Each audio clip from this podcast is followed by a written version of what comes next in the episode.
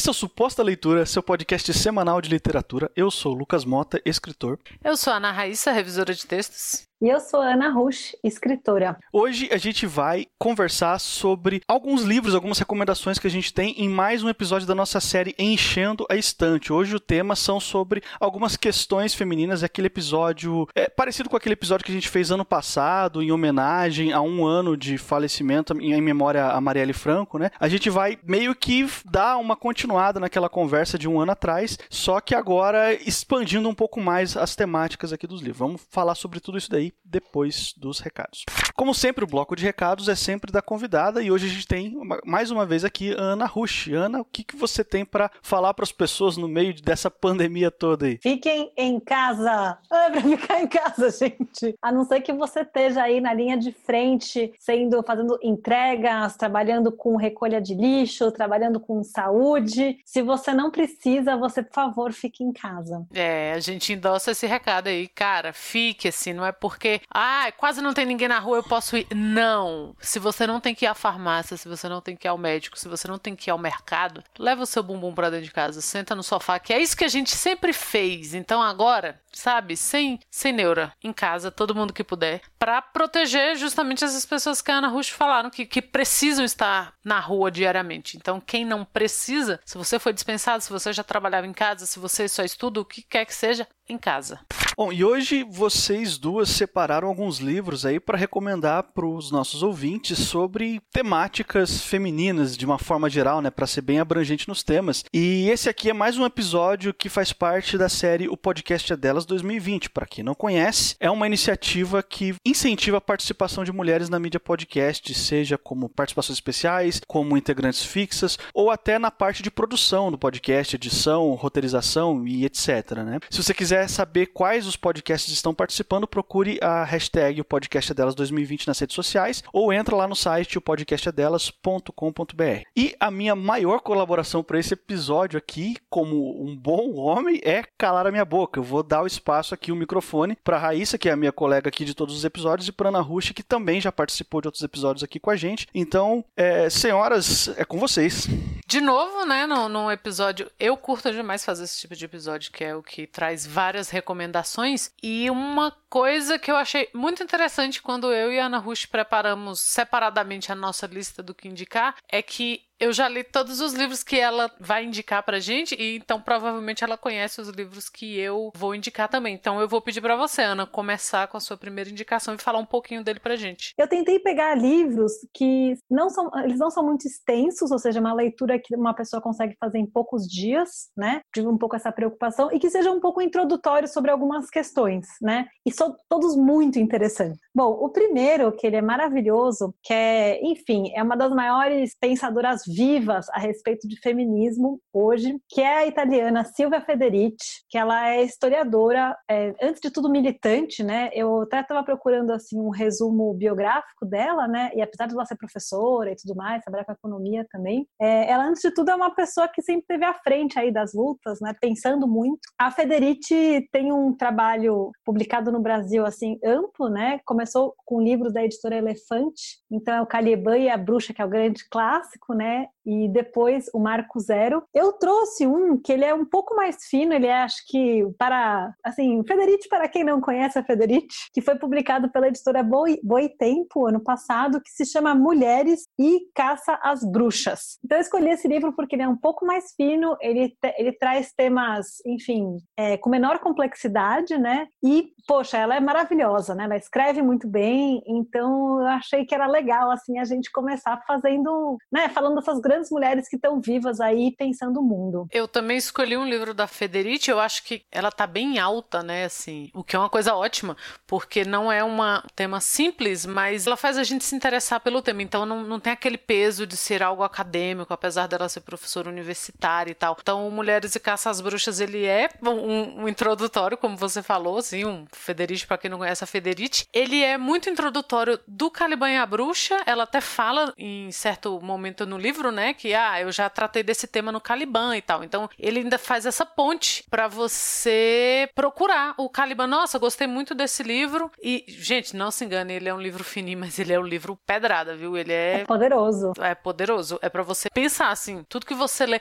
O meu é todo rabiscado e marcado, chegou naquele ponto que você já, já não faz sentido você destacar porque tá tudo destacado. E ele, ele trouxe muitas questões, muitas conversas. Eu li com um grupo de amigas e a gente teve muito o que falar dele o tempo inteiro. E ele conversa tanto com outros temas, e como você disse, o tema do trabalho e do trabalho feminino e da reprodução social que, que a mulher, né, tem no, no enquanto mulher, né, a gente falando do, de questões de gênero, né, o, o, papel da mulher na nossa sociedade, e ele conversa tanto com outros temas quanto com outros livros da Federici, que a gente vai deixar aqui, porque ela tem, o, como você falou, do, pela editora Elefante, tem esse outro livro que é pela Boitempo. O canal da Sabrina, Sabrina Fernandes, é, ela tem uma entrevista com a Federici, quando a Federici veio pro Brasil agora, então a gente vai linkar tudo isso aqui embaixo. É, e tem uma coisa interessante sobre o Caliban e a Bruxa, porque quem traduziu inicialmente o Caliban e a Bruxa para o português foi um grupo de tradutoras, né? Então era um coletivo de tradutoras que se chama Sicorax ou Sicora. Elas são bastante ativas, né? Elas traduziram o livro todo e colocaram, enfim, é aberto, né? E depois só que ele virou um livro pela editora Elefante. Eu até acompanhei bem esse processo. E acho muito legal também a Federici ter chegado no Brasil por meio de um coletivo feminista de tradução, né? Então, que mostra que é o esforço de muita gente também, né? Para a gente estar tá falando dela aqui hoje e tal. Então, para quem trabalha com livros, né? Você, eu, assim, eu acho muito emocionante também ter esse lado que, poxa, foi por meio. Ele é, são livros servidos por muitas mulheres, né? E eu vou puxar um outro livro que você colocou na sua lista, eu vou entrar na sua lista agora para continuar com esse assunto, que é o Feminismo para os 99%, que é um manifesto que foi lançado ano passado no Dia da Mulher. Uhum. E aí, se você quiser já falar dele também, que é outro livro muito interessante. Então, eu gosto muito, muito, muito da Nancy Fraser, que ela é uma das três autoras que assinam, é, que assina esse livro, né? E eu usei muito ela para pensar algumas coisas do meu doutorado, assim, porque ela, antes de entrar no livro, só para contextualizar, a Nancy Fraser, o que, que ela faz é que ela pensa que é, não tem nada mais ao gosto da revolução feminista do que, a, do que o, o trabalho atual. Então é como se um gênio maluco da lâmpada tivesse é, compreendido tudo errado as demandas feministas. A demanda feminista queria é, mais valorização das características pessoais de cada trabalhadora. Aí ele vai lá e cria, tipo, sei lá, o trabalho super atomizado. Flexibilidade da jornada. Agora a jornada é eterna, porque é home office, você nunca desliga, né? Você está sempre conectado.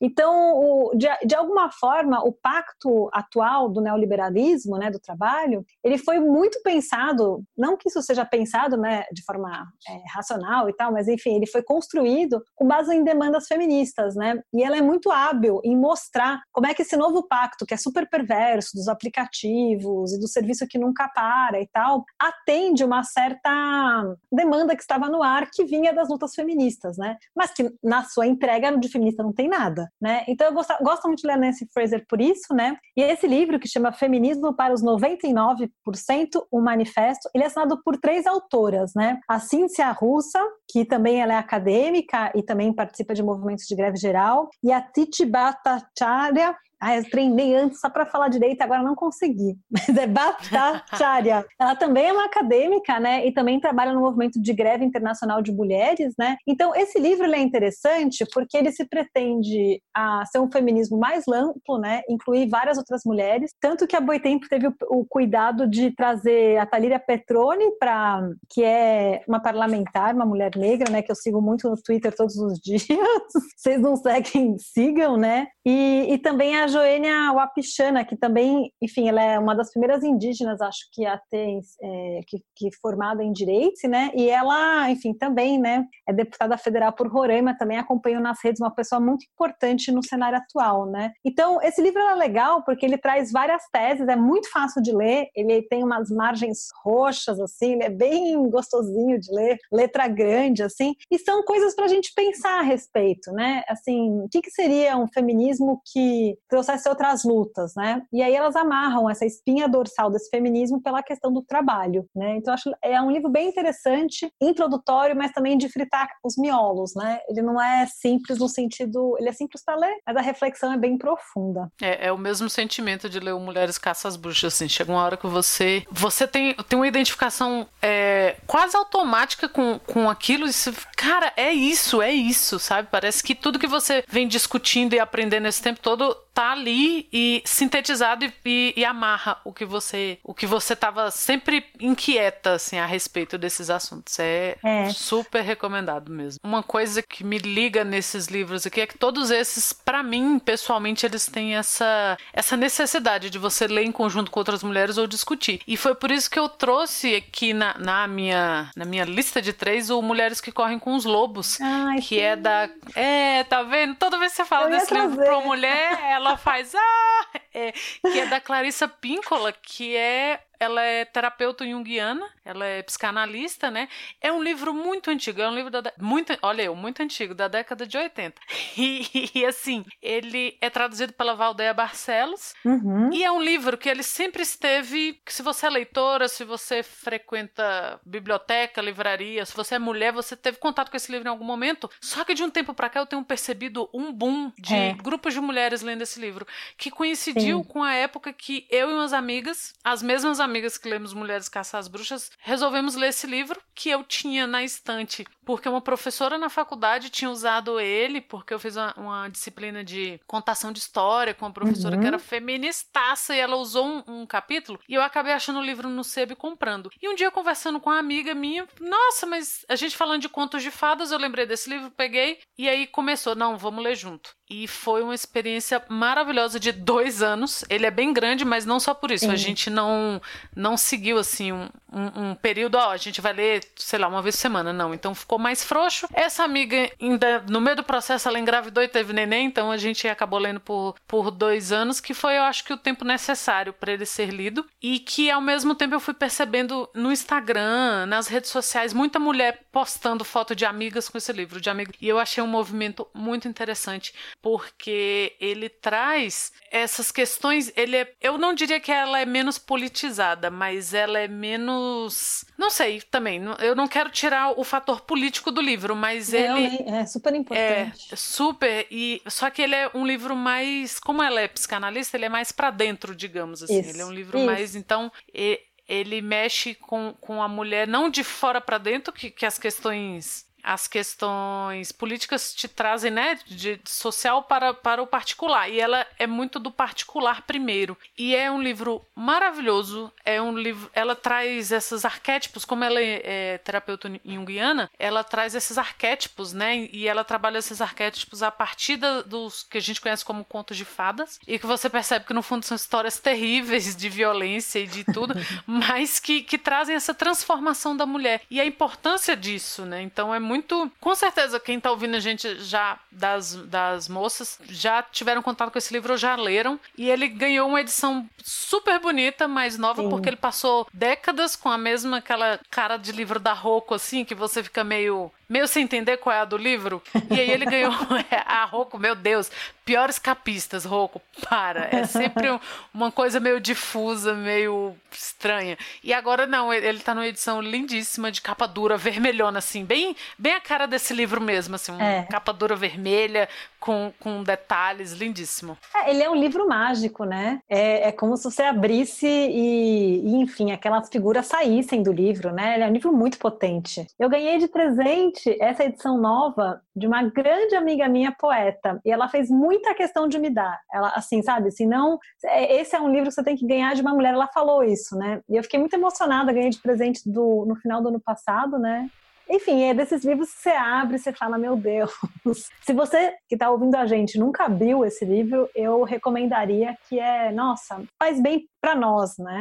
Você trouxe um livro também da Monique Prada, quiser falar sobre ele agora. O Puta Feminista, publicado pela coleção Baderna da Veneta. Esse livro, ele tem o prefácio da Mara Moir e também tem a é um prefácio também, né? Um texto introdutório da Adriana Psitelli, que também, bom, a Mara Moira é uma mulher trans, né? Enfim, especialista em James Joyce, doutora pela Unicamp, né? E a Psitelli também ela, acho que é antropóloga, se não me engano, estudiosa estudiosa de questões de gênero, eu até também li quando estava estudando mais feminismo e tal, ela é muito interessante. E a Monique, é, é maravilhoso esse livro. Ele é, ele também, ele é um livro fácil de ler, curto, mas assim, é muito bom porque eu conheci a Monique, eu ouvi ela falando, e depois que ela estava falando, eu falei, nossa, preciso ler o livro dessa mulher.